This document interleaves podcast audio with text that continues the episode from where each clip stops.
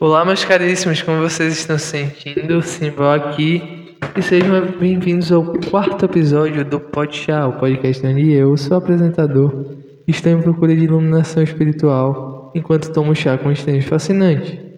Espera aí que eu acho que tá vindo avião aqui. Ah não, essa vizinhança é horrível.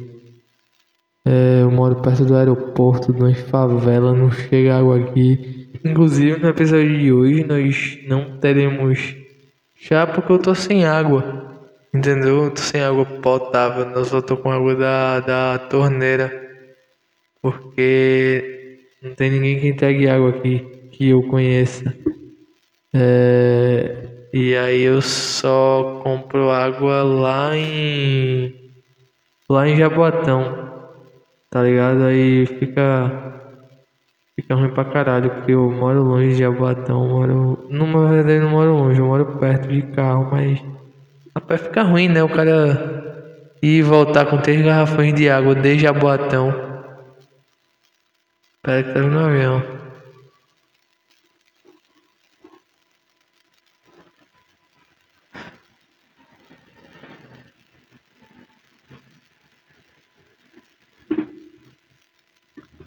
Avião chato do caralho, essa merda da porra da buceta do meu saco. É. E. Como é o nome? Fica ruim pra caralho. É, fica ruim pra caralho, tenho que ir a pé e voltar uns 40 minutos com um garrafão de água e voltar com outro e. Fazer isso três vezes é foda, né? Cansa pra caralho. Não sei nem se eu ia aguentar fazendo isso uma vez.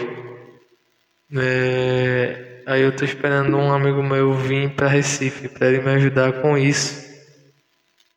É, e aí eu vou poder tomar chá e tomar água também. Tô com sede da porra. Ele só vem semana que vem nessa porra. Semana que vem não, daqui a duas semanas ele vem ainda. É, tenho que olhar lugares melhores da próxima vez que eu for arrumar um aluguel ou alguma casa para alugar, porque ainda tenho dois anos nessa porra desse prédio. É, e o episódio de hoje será gravado é, Comigo, o convidado será eu mesmo. E vocês serão minhas irenes. Será mais um episódio de monólogo, porque quem escutou o terceiro episódio viu que o áudio estava horrível. De verdade, assim. Peço perdão. O que acontece é que essa mesa de som a qual eu estou, ela é muito basicona. Porque não tô com dinheiro para pagar mais de mil. Mais, é, pagar dinheiro não. Paguei 100 pau nessa porra aqui a pulso. Enfim, é. E nisso, vou, vou com voz de assembleia. Cadê? Aqui, aqui, aqui. Vamos aumentar o treble. E. Opa! Acho que eu tô achando o tom. Cadê? Melhor assim, né? Acho que ficou melhor assim o áudio, né? Ok. Assim, eu tava onde eu tava falando. Assim, ficou ruim o áudio. Porque. Porque. Como é o nome? Essa medição é muito básica, aí só pega a entrada de um microfone condensador. Eu ainda comprei uns adaptadores para colocar um segundo e não pegou. Então eu vou ter que comprar. Lá já comprei na verdade um microfone karaokê vou pegar ele logo mais para gravar o episódio com um convidado, mas até lá eu terei que gravar com um microfone só. É, queria pedir perdão também para demora de lançar episódio, mas o que aconteceu é que eu estava sem internet, foram duas semanas para resolver este problema que foi com a minha internet, né? E que mais? É, foram duas semanas. Eu tive até que ir a pé para o shopping Recife na terça-feira. É... Eu fui apenas na sexta também, voltei na sexta, mas na sexta tinha terapia, na terça eu só fui para resolver esse problema da internet. E aí eu não tava conseguindo mandar o áudio do episódio por conta disso, por conta dessa problemática que foi a, a minha internet, o áudio não estava indo, não estava conseguindo postar esse episódio. É, E aí meu celular quebrou também, teve isso. De meu celular ter quebrado, eu tive que comprar um celular novo, tô com esse aí 10. E aí além de eu ter, é, ter ficado sem internet, eu teria que ter gravado o episódio novo, que foi o que eu fiz. Eu gravei, né? Eu gravei, essa é a quarta vez que eu tô gravando esse episódio, porque da primeira vez eu não gostei. Aí da segunda ficou melhor, mas aí o celular quebrou. Aí na terceira vez que foi ontem, eu tive que apagar o episódio porque a mesa de som descarregou. E aí eu tô gravando nessa quarta vez agora. Porque a vida tá querendo me testar. O episódio de hoje será sobre o quê? Será sobre esperança. O que é esperança? Vamos começar por aí, né? Eu meio que refleti, refleti e. A esperança. Esperança é um bagulho muito subjetivo, né? O sentimento de esperança com qualquer outra coisa é muito subjetivo, porque. É, não sei se vocês concordam, mas, tipo, se a gente for parar pra pensar, ninguém é, ninguém é especial, mas todo mundo é único, né? Tipo, ninguém. É, todo mundo é único porque ninguém viu a sua vida. Ninguém teve as suas experiências. É... Ninguém teve seus sonhos, é, ninguém teve, ninguém viveu as coisas da sua perspectiva, né? Seus, ninguém teve seus medos, ninguém sentiu eles da maneira que você sentiu. E isso torna você muito único, porque ninguém viveu a sua vida. Mas ao mesmo tempo, se todo mundo é único, ninguém é especial. E nossos sentimentos são muito subjetivos, muito relativos e muito inexplicáveis para o outro. O outro pode até ter uma compreensão através da empatia, mas ele talvez nunca vai entender. E isso faz com que a esperança tenha muitos significados, né? A esperança ela pode ser ela pode ser tipo o que te dá forças para levantar de manhã. A esperança pode ser é, a razão pela qual você vive, etc. Mas para mim, para Simval, a esperança é muito como uma luz, sabe? Que ela, ela nasce no meio da nossa escuridão. Tipo, ela nos dá, ela nos dá força. Ela, ela, ela, a esperança pode ser uma coisa que, tipo, pode ser um motor, pode ser uma forma de energia. Se a gente for parar pra pensar também. Ela te dá uma perspectiva de, de poder seguir em frente nos piores momentos, sabe? É... E pra mim a esperança é muito essa luz. Tipo, ela faz você enxergar as coisas mais à frente. Por mais que as coisas possam estar muito sombrias, e pode te dar uma perspectiva no meio da escuridão, sabe? Porque ter esperança não é sobre não ter pensamentos negativos, é sobre ter pensamentos positivos no meio de toda a negatividade, no meio de todo o mal-estar que você possa estar vivendo. E, e é uma luz que ela acende muito do nada assim sabe? É, eu me lembro quando minha madrinha morreu e isso foi recentemente. Não tão recente, mas relativamente recente, né? Foi em, em abril, dia 20 de abril. Tem alguns meses já. E tá em novembro. Dia 21 que eu tô gravando esse episódio. Tem seis meses mais ou menos, né? Vamos lá maio, junho, julho, setembro, outubro, novembro. Tem seis meses e um dia desde a morte dela. É... E o que eu ia falar, irmão? Assim, aí eu lembro que eu tava na terapia, eu tava cheio de insegurança, cheio de medo, cheio de medo diante do assunto. E sem saber o que eu iria fazer da minha vida, o que eu ia fazer da minha vida. E aí eu falei, e tipo, eu comecei a simplesmente falar, sabe? Eu comecei a falar. Minha vida não tá sendo nada como eu esperava que ela ia ser. Eu, eu achei que eu teria feito mais coisas a essa altura do campeonato, que eu teria realizado meus sonhos. Tô vendo meus amigos realizarem seus sonhos, meus familiares realizando seus sonhos. E me sinto muito estancado e do nada eu falei, eu quero conhecer o Rafinha Bastos. E comecei com essa brincadeira de falar que eu queria conhecer o Rafinha Bastos. Sabe? É... Porque foi o que me deu esperança. Foi tipo. o que tá me dando esperança é, é, é montar esse podcast, é saber que eu, te, eu posso tentar e que eu tenho que tentar. Eu preciso da esperança de que eu vou conseguir fazer um bom podcast. Que eu vou conseguir fazer uma mudança de cenário aqui em Pernambuco, sabe? Mesmo talvez eu não conseguindo nem criar o cenário e nem conseguindo fazer um bom podcast. a verdade é que sou uma pessoa comunicativa e inteligente na minha rodinha de amigos. Mas na vida real não é bem assim, cara. Não é só rodinha de amigos que vai te, te aprovar como profissional da comunicação, tá ligado? Tipo.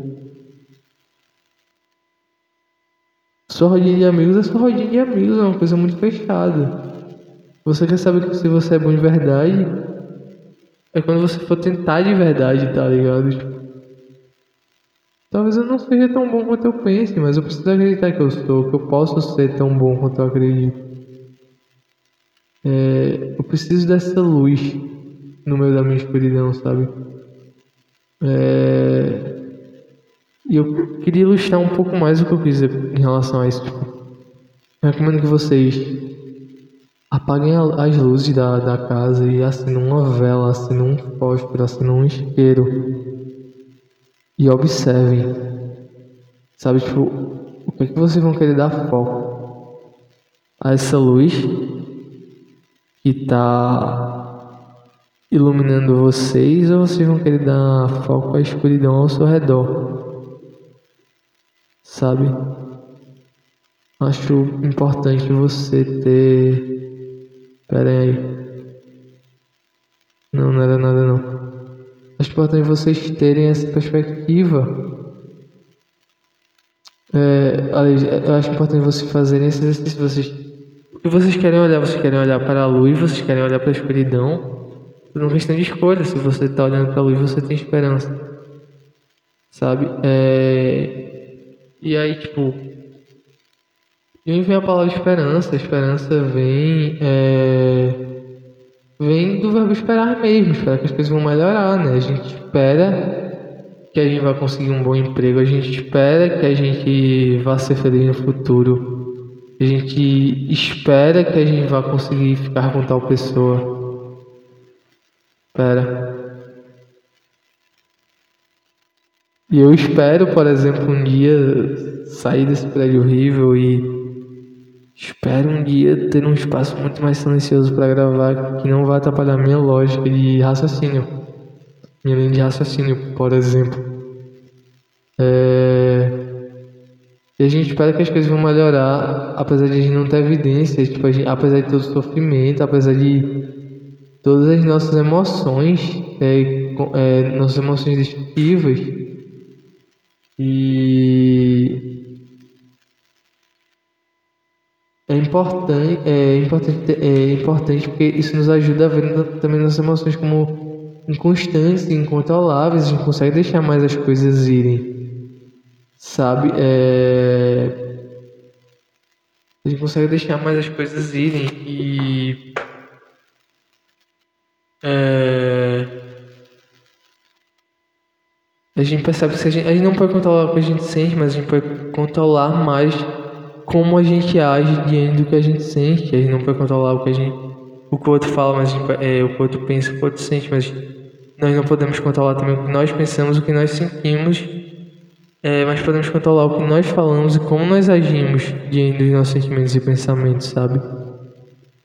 Então é com é, o sentimento de esperança você pode é, Você pode. Pera que deu aqui. Você pode simplesmente abraçar essa inconstância. Tem um conceito budista chamado de Anika. Qual seria o conceito da não constância? E você aceita que as coisas estão sempre mudando e e não tem nada que você possa fazer diante disso, sabe? Todo mundo já sofreu e todo mundo já perdeu alguém. E isso não é motivo para ser menos otimista diante das coisas. Tem uma meditação é, da Anika, o qual você se imagina, é, você imagina os mais extremos cenários, sabe? É, e eu acho importante você, é importante se a gente for parar para pensar, você aceitar que a mudança existe para que você possa ter esperança, porque, sabe? Tipo, se você estiver num lugar muito pessimista num lugar muito sombrio você achar que isso é eterno, você vai quebrar a cara. Se você estiver sendo num lugar de positividade tóxica e você acha que você vai ser feliz para sempre, você vai quebrar a cara, porque uma hora alguma coisa ruim vai acontecer e ser como você vai lidar com isso daí. E tem um exercício de Anika onde você olha para esses extremos opostos, porque o caminho do meio do Buda é é muito é sobre você ficar experimentando um pouco os extremos, na verdade, né? De forma ponderada e viver de forma ponderada. É... E. Ah, sim, o, o exercício do Anika é tipo. Esse exercício da não consciência é você pensar nesses extremos, por exemplo. Para cada pessoa que está terminando um relacionamento, alguém está casando. Para cada pessoa que está passando fome, tem uma pessoa com comida na mesa tem. É, com fastio. Para cada pessoa que está morando na rua, alguém está comprando uma casa. Para cada negócio que está dando certo, tem um que está dando errado. E assim por diante. É... E... e não tem nada que você possa fazer para controlar isso. Sabe, para aquela pessoa que perdeu alguém, é, alguém tá nascendo, sabe? Para cada. É, porra. Porcaria. Esse prédio é horrível, velho. Eu moro perto do aeroporto, aquele Gilberto Freire. Não deveria estar tá falando onde eu moro, né? Mas tem muitas coisas que são perto do aeroporto. É, e aqui é muito barulho. É... Assim, e para para cada mulher que infelizmente sofreu um aborto espontâneo, alguém está engravidando, sabe? E tá tendo filhos. E tá formando uma família. Para cada divórcio, tem um casamento que tá dando certo. E é, é importante você. É, e tipo, e você deve ser grato se nada de ruim acontece com você, mas você. Se algo ruim acontecer com você, você pode de saber que isso vai passar, sabe? Isso ajuda você é, a acolher um sentimento de esperança, a aceitar essa circunstância, porque você sabe que as coisas vão passar uma hora e você está simplesmente esperando esse sofrimento passar enquanto toma alguma atitude ativa de fato, né? Mas enfim. É... E por que é importante a gente ter esperança? Eu acho que se a gente for parar para pensar, é muito importante a gente ter esperança. Porcaria, avião do caralho. Oh, mano.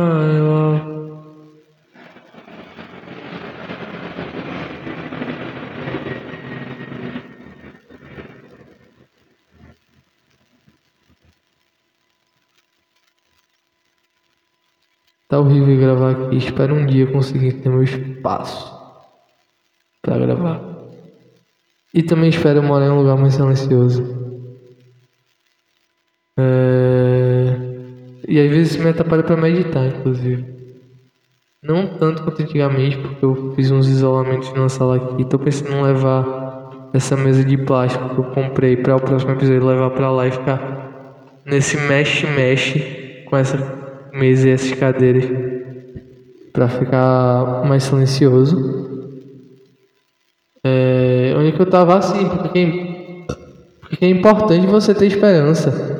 É, é importante você ter esperança porque isso te ajuda a ter profecias autorrealizadoras, autorrealizáveis ou autorrealizadas mais duradouras. E aí se fala o que é uma profecia autorrealizadora, autorrealizada o autorrealizável é um, é um conceito criado pelo sociólogo Robert K. Merton e que é usado na psicologia também, que é basicamente o seguinte, e vou citar as palavras dele.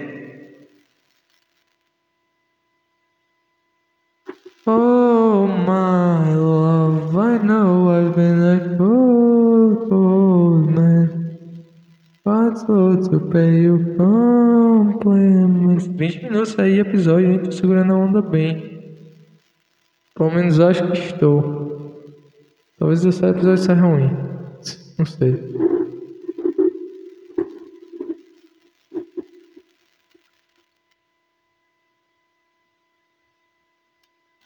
Aqui, uma profecia autorrealizável, autorrealizadora ou autorrealizada é um prognóstico que, ao se tornar uma crença, provoca sua própria concretização. Ou seja, é, e pera, ele, ele até falou isso aqui. Nas palavras dele, a profecia autorrealizável é no início uma definição falsa da situação que suscita um novo comportamento, assim faz com que a concepção se torne é, originalmente falsa se torne verdadeira. Ou seja, é quando nada, não existe nenhum indício de que o que você, é, você acredita que irá acontecer, irá acontecer, mas você crê tanto nisso que você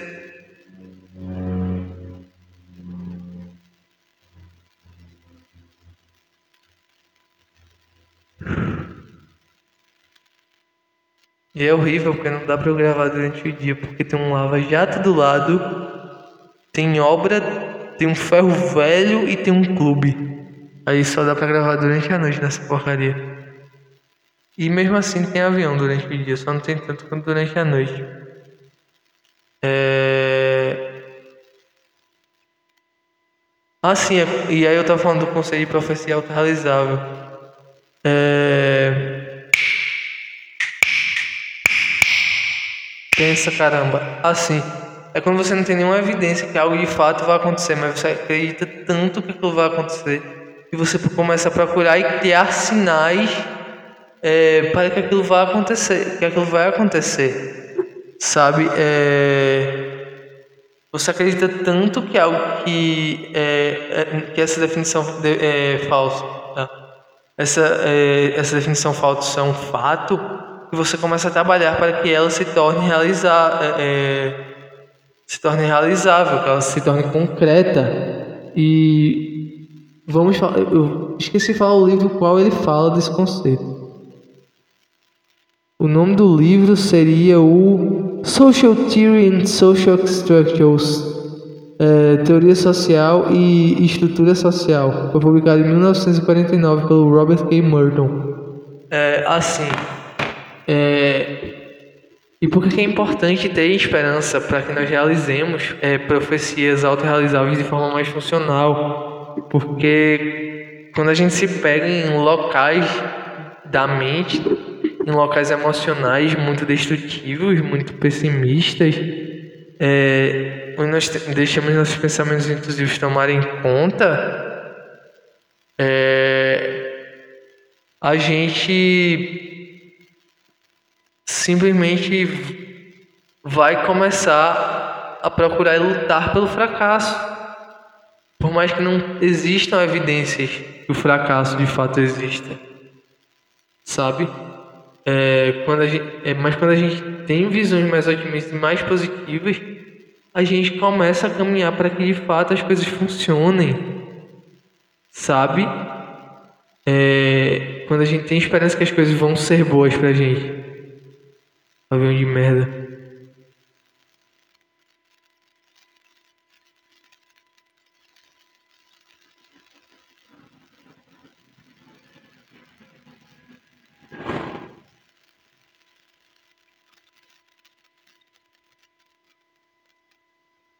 Eu vou mover essa mesa no próximo episódio pra sala que eu gravei o segundo episódio, porque não tem condições. Eu tava gravando sentado na. na como é o nome? Na Eu tava sentado num puff e tava usando a banheira da minha irmã de suporte, mas. Enfim. Aí eu comprei essa mesa, botei na cozinha, mas acho que eu vou levar para esse quarto e vou ficar migrando de lá pra cá, como eu tava falando. Mas enfim. Perdi minha linha de raciocínio. Caramba, velho, que esse avião é chato pra caramba. É.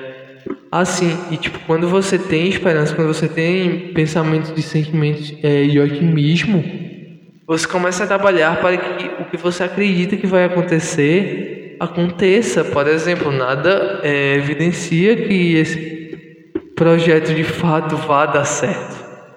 E me assusta a ideia de ele não dar certo, mas acredito, eu acredito tanto que ele vai dar certo e tenho tantas esperanças que ele vai dar certo que começo a trabalhar para que ele dê certo. Sabe?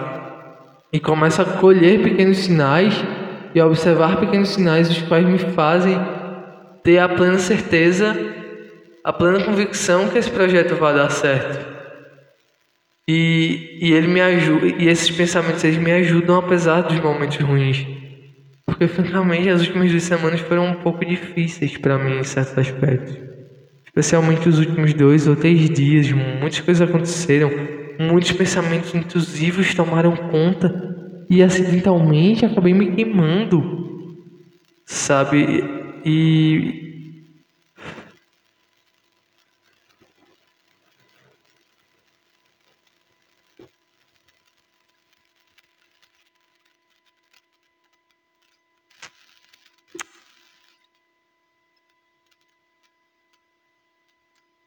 E assim também acabei me queimando. Eu.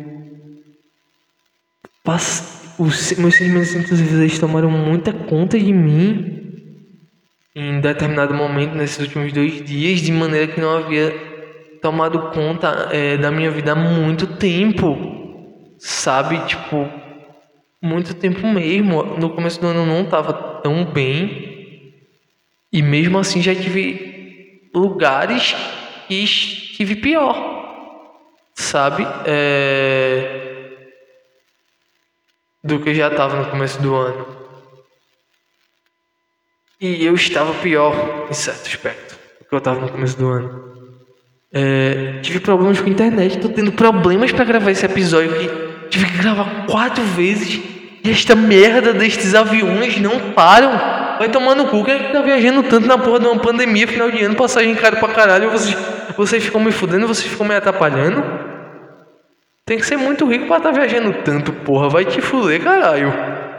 É, e tipo, isso tá obviamente atrapalhando, isso obviamente me desmotiva, mas o fato de eu ter esperança de que as coisas vão ser diferentes é, e de que tipo, eu vou conseguir realizar esses sonhos é o que me motiva.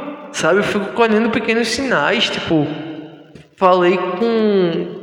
Já falei com um youtuber, que no caso é a Julia Eltz, e ela me disse assim, boa sorte com podcast. É, e tipo, falei com elas algumas vezes, não foi nada demais, ela não é minha amiga, nem nada, nem conheço a menina. Mas, tipo, o fato de uma pessoa que está muito mais estabelecida na carreira do que eu olhar e me falar boa sorte com o podcast é um sinal que me ajuda, é um, é um sinal que me faz feliz, é uma, é, é uma pequena coisa a qual me agarro, que pra mim eu olho e penso assim, Val, isso vai dar certo. É, o Vilela, por exemplo, ele já viu meu history algumas vezes, sabe? E isso me ajudou bastante.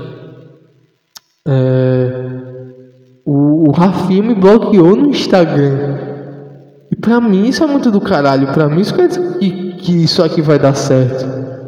É porque quando comecei com essa brincadeira de fã maluco no Instagram, era uma brincadeira de fã maluco. Nunca imaginei que o Rafinha iria me notar. E ele não só me notou, como ele me bloqueou, caralho. Ah, caralho.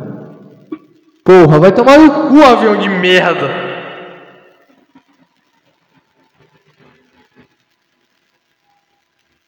Porra, num domingo. Quem tá viajando tanto num domingo, irmão?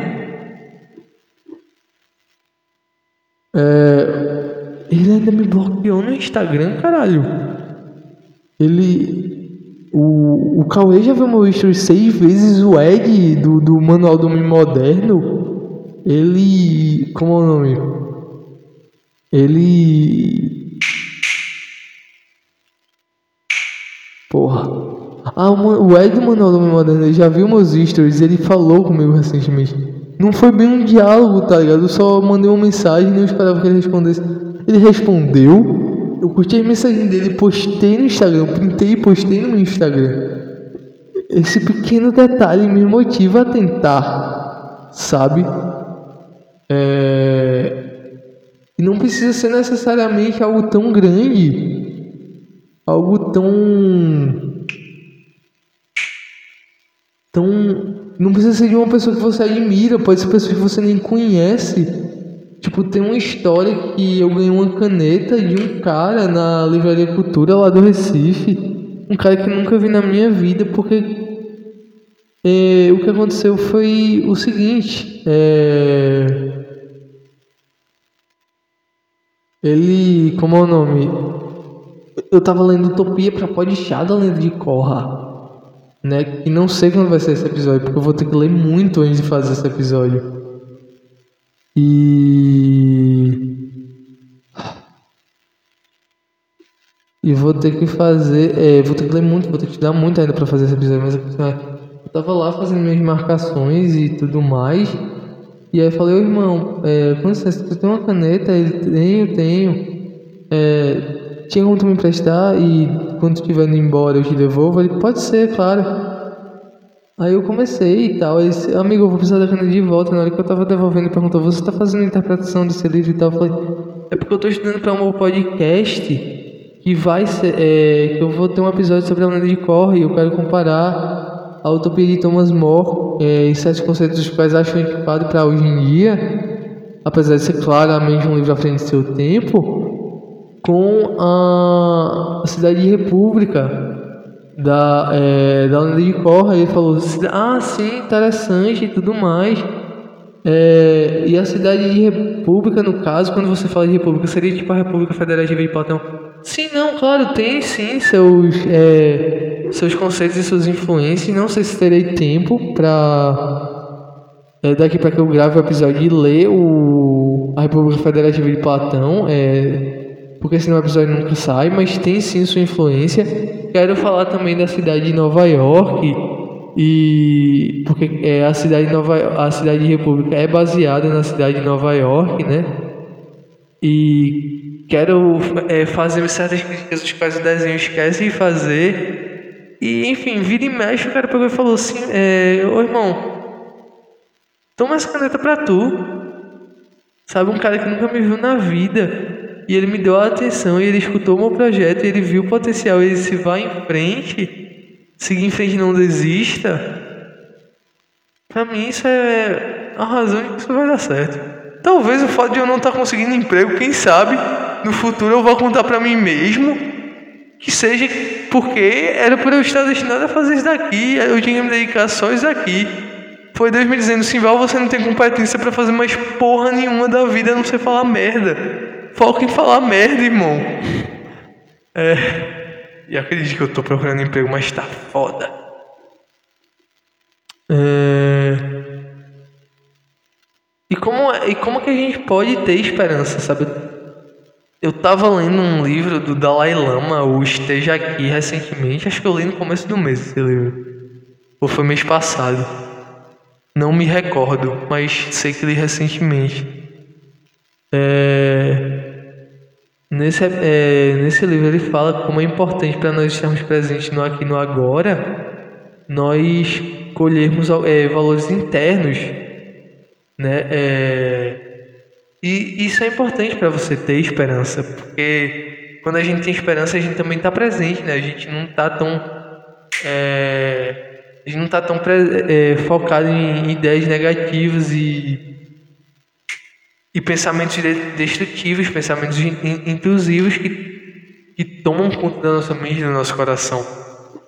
É, e para mim, é, esses valores internos, valores internos quais eu pratico na minha meditação e no meu dia a dia, eu pelo menos tento.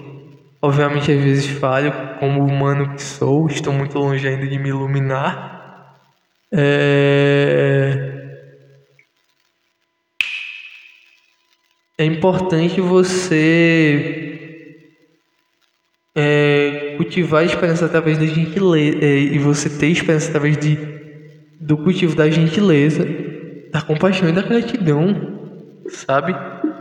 É, aí, tipo, o que seria essa gentileza e como é que a gente cultiva ela e a gente pratica ela?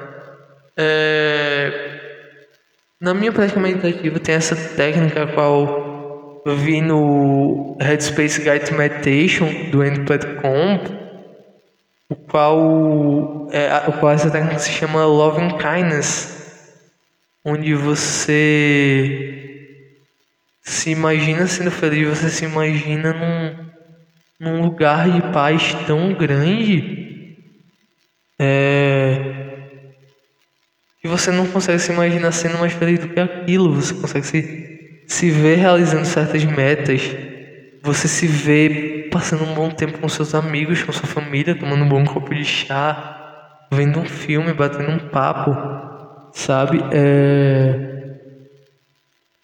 Espera que minha, orelha, minha zureia tá coçando. Agora não foi avião não, foi minha zureia. É, assim.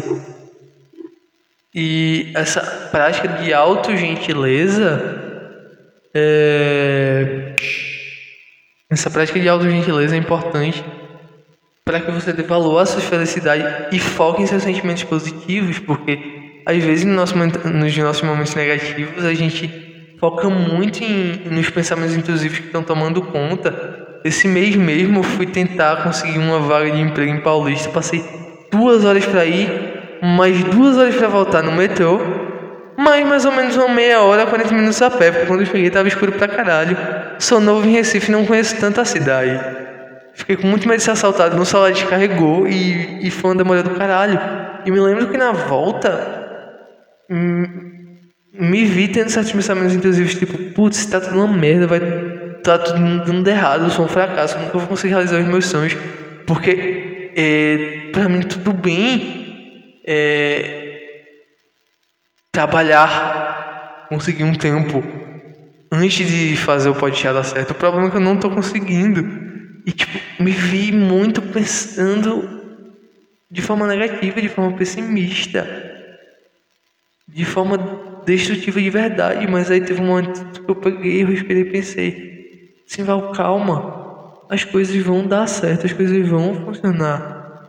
E você vai conseguir dar uma reviravolta. Você vai conseguir realizar os seus sonhos. Mas você não vai conseguir fazer isso com tanto medo, com tanta raiva, com tanta frustração. Sabe? É... Você precisa firmar os seus sonhos. É, você precisa firmar os seus pés no chão e saber o que você quer e você precisa fazer sem medo. Você não pode deixar esses pensamentos destrutivos tomarem conta da sua vida. Você fugiu muito disso daqui de tentar criar conteúdo para a internet porque você estava com medo. E agora não dá mais para recuar não, irmão. É... Stay, stay, é, stay high on, não, pera. Keep your head nice, twinkle toes. Como diria a Michaela de Murphy, quem é fã de Avatar entendeu a referência. É... Você tem que tentar agora, caralho. Você tem que tentar agora. É... O que mais? É... E, tipo, é importante também você não é... prender essa prática da gentileza numa questão tão egóica estenda isso um pouco ao outro. Pense nas pessoas que você ama sendo feliz, sabe? É, as pessoas que você ama conquistando essas coisas, porque você sabe que se você ama essas pessoas e você quer vê-las felizes, as pessoas que amam você de volta, elas vão querer sua felicidade, elas vão é, pensar nisso e você vai lembrar disso em momentos negativos, em momentos destrutivos, sabe? É e depois estenda mais. Nesse momento, minha prática, ela tá não só para mim, não tá só para as pessoas que eu amo, mas tá para pessoas que eu gosto, mas talvez não conheça tanto. Mas que mesmo assim merecem ser felizes, porque é importante você reconhecer a sua felicidade quanto algo, algo é, quanto algo tão essencial quanto a do outro, e a do outro quanto algo tão essencial quanto a sua. Sabe? É, é importante haver essa troca mútua. para que você possa praticar a gentileza. E com o tempo você pode praticar com pessoas que você nem gosta, reconheça a felicidade delas. Mas vou falar da minha prática, não posso falar da prática do outro, tipo uma monja Coen da vida, por exemplo. Posso falar da prática de Simval. É... E. Tô ficando com sono, pessoal. Tarde de ver já tá. Já são quase 11 horas, eu tô, tô, tô perdendo um pouco do fio da meada. Mas enfim, é. Por exemplo, penso em pessoas que eu gosto, mas não conheço nada. Tipo, Edson Castro, acho que ele é um cara do caralho. Esses, di é, esses dias é, ele postou um history dizendo que ele tava mal. E comecei a pensar na felicidade dele e foi difícil. Foi. Pra caralho. Porque, de novo, é uma pessoa que não conheço. É, é uma pessoa a qual minha conexão com ele é a conexão da tela, é muito interpessoal, não é, não é nada concreto. Sabe, ele respondeu uma mensagem uma, uma vez, grande bosta, tá ligado? Isso não quer dizer nada, mas é importante você praticar isso, porque isso quer dizer que você vai começar a colocar em mente que talvez pessoas que não conheçam você tão bem. É, assim, tipo, o que eu fiz com o Ed também? Eu comecei a pensar nele, tipo, nele fazendo projetos que ele quer fazer, tipo, ele. Imaginei ele fazendo stand-up, por exemplo, porque ele gosta muito de stand-up. Imaginei ele fazendo coisa no teatro, porque ele é um cara que já fez teatro, já foi do teatro. Imaginei ele casando com a Débora, tendo filhos com a Débora, viajando para fora do país com a Débora, tendo Luiz lua de mel do caralho, por exemplo. Beijo, Débora, inclusive, nem te conheço. Só vejo você pelos stories do Ed, mas você parece ser uma pessoa gente fina. Beijão. É... Enfim, é... E ele reunindo a família, passando um bom tempo com a família. Ele fazendo coisas com, é... com o ICOD que não sei, ele está expandindo o projeto, ele está expandindo o projeto do Manual do Mãe Moderno como ele queria fazer. E é importante você pensar, por mais que seja difícil na felicidade de uma pessoa que você não conheça tão bem, é...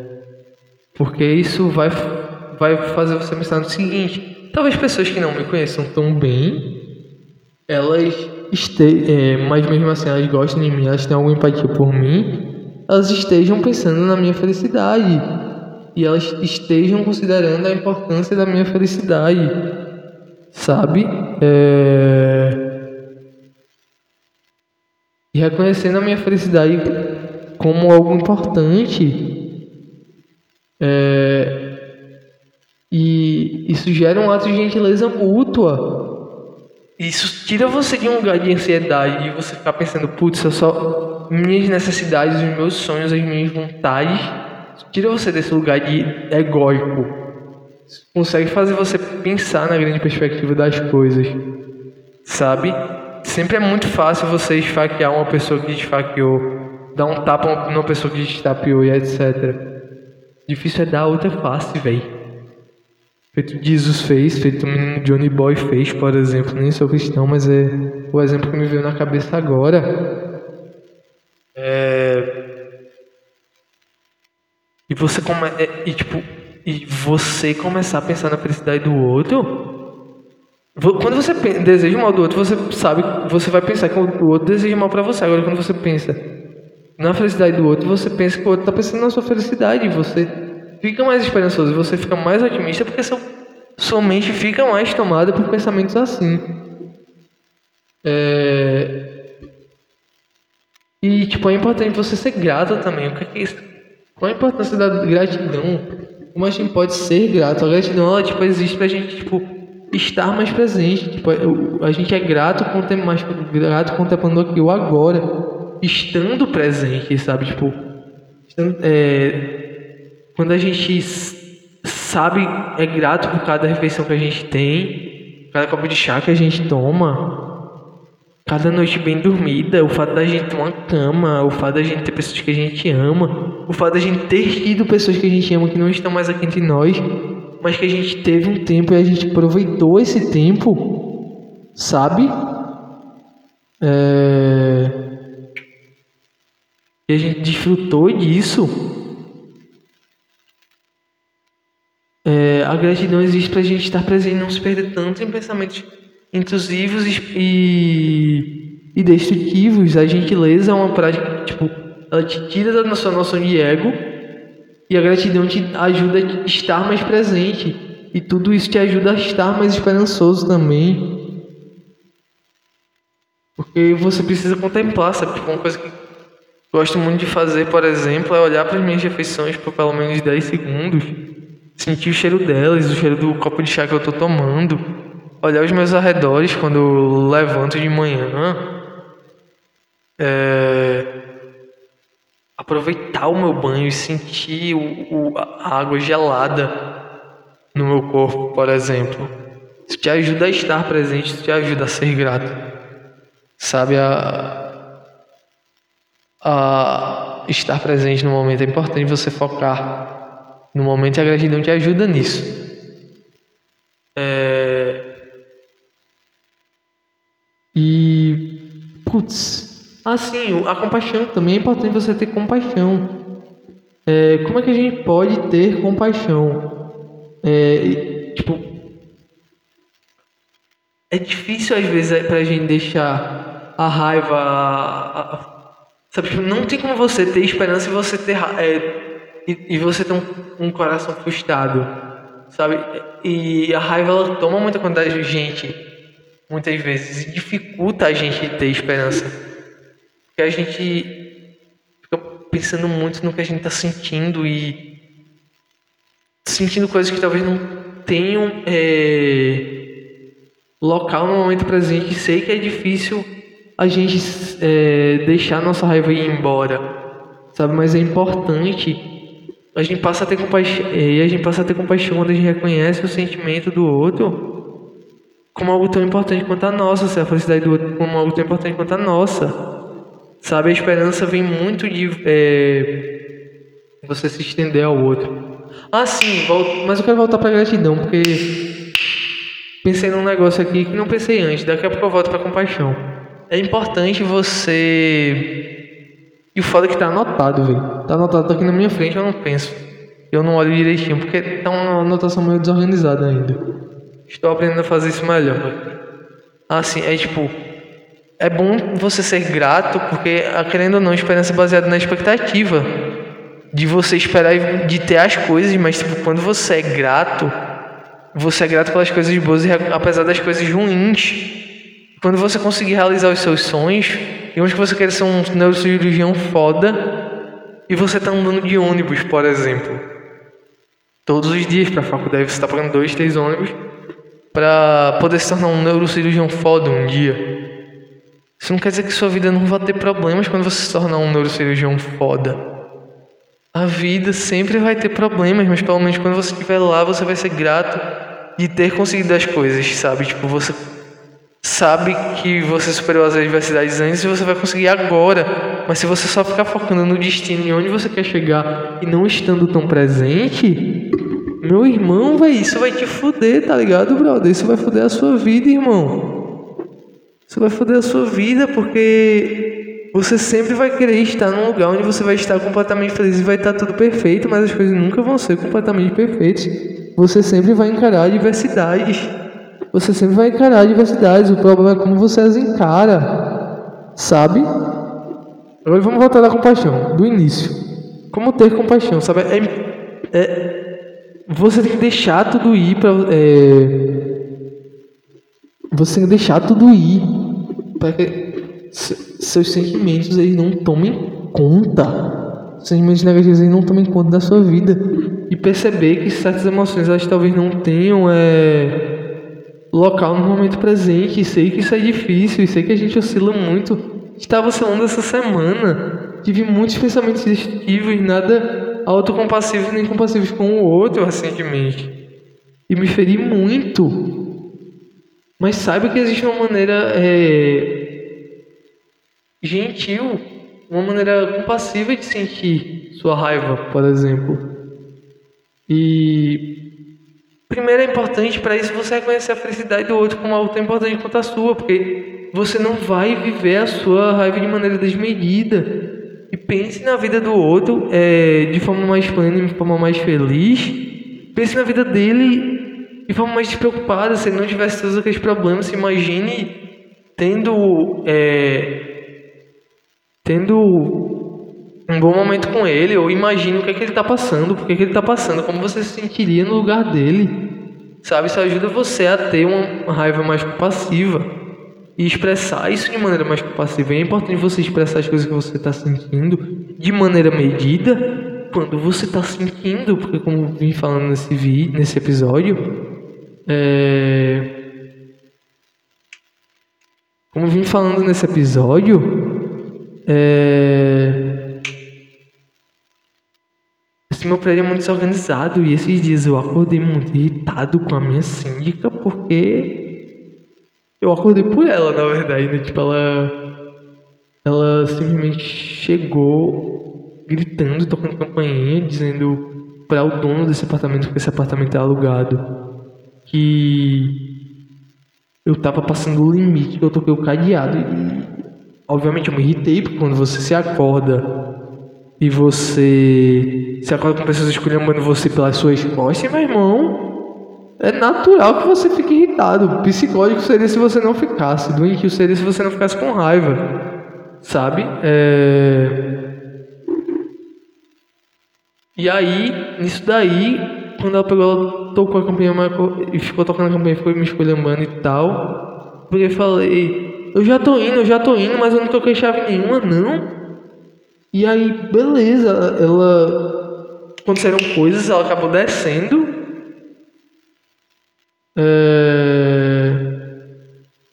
E ela não viu eu falando eu reclamando que eu não tinha é, trocado o cadeado e tal. Acredito que ela percebeu que ela tinha pegado a chave errada e ela foi trocar. Mas a questão é, eu peguei, eu destanquei antes dela vir e coloquei a chave lá. Aí ela, quando ela subiu, ela pegou me agradeceu. Eu falei, não precisa me agradecer. Não precisa me agradecer que eu vi o que você estava falando eu não tenho motivo de estar tocando cadeado, eu não quero que você fique espalhando mentira minha aí, arrumando confusão para mim. E vivi isso de maneira muito compassiva comigo mesmo, porque pus um fim numa situação e fui muito assertivo e fui muito direto. Porque o que ela fez foi um absurdo. E expressar isso naquela hora foi saudável para mim. Porque quando penso nessa história, eu não penso em um lugar de raiva. Penso num lugar de um certo incômodo, sim, mas não num lugar de raiva penso num, num lugar de felicidade e gratidão, porque não vivi minha raiva de maneira desmedida como vivi em outros momentos, como vivi inclusive recentemente, sabe? É... Apesar de eu ter tido motivos óbvios para me irritar, ter tido total direito de me irritar. É... E, tipo, é importante você sentir sua raiva de maneira compassiva. Não só autocompassiva, mas compassiva com o outro se indignar diante de uma situação ruim e defender o outro, porque isso daí vai de novo para aquela questão do ego. Você diluir isso daí e perceber como você está conectado, como tudo está muito interdependente, a gente está muito muito ligado, né? É, Dalai Lama fala disso, dos fenômenos interdependentes. Todos os fenômenos que nós vivemos, eles têm uma conexão entre um e outro. Esses fenômenos têm uma conexão com as outras pessoas e eles vão estar ligados aos fenômenos interdependentes delas. Ou seja, está muito tudo conectado. Então, quando você defende o outro numa situação de injustiça, você vive uma raiva é, compassiva, o outro vai viver uma raiva compassiva com você, ele vai te defender, ele vai te cuidar, e a gente vai ter um certo senso de comunidade. Isso vai te dar esperança, você defender o outro, te dá a esperança de que o outro vai defender você, e você vai cuidar e ser cuidado. Sabe? Viver essa troca mútua onde você não está sozinho. É, isso vai te dar esperança, cultivar esse valor e vai te deixar mais esperançoso. Pelo menos foi o que está, é, foi o que vem me ajudando há um tempo. E espero que tenha ajudado vocês que estão escutando esse episódio, o qual está chegando ao fim. É, não falei tanto o que queria falar, não sei se o episódio ficou tão bom quanto eu gostaria, tanto por conta do barulho, tanto pelo fato que eu tive que regravar esse episódio quatro vezes, mas espero que vocês tenham gostado. De verdade. E é isso, pessoal. Até mais e obrigado pelos peixes neste episódio que durou Porra, durou 55 minutos, né? Até mais obrigado pelos peixes, que já tá longo demais. Sempre tô falando duas vezes, mas hoje eu vou falar uma terceira. Até mais obrigado pelos peixes.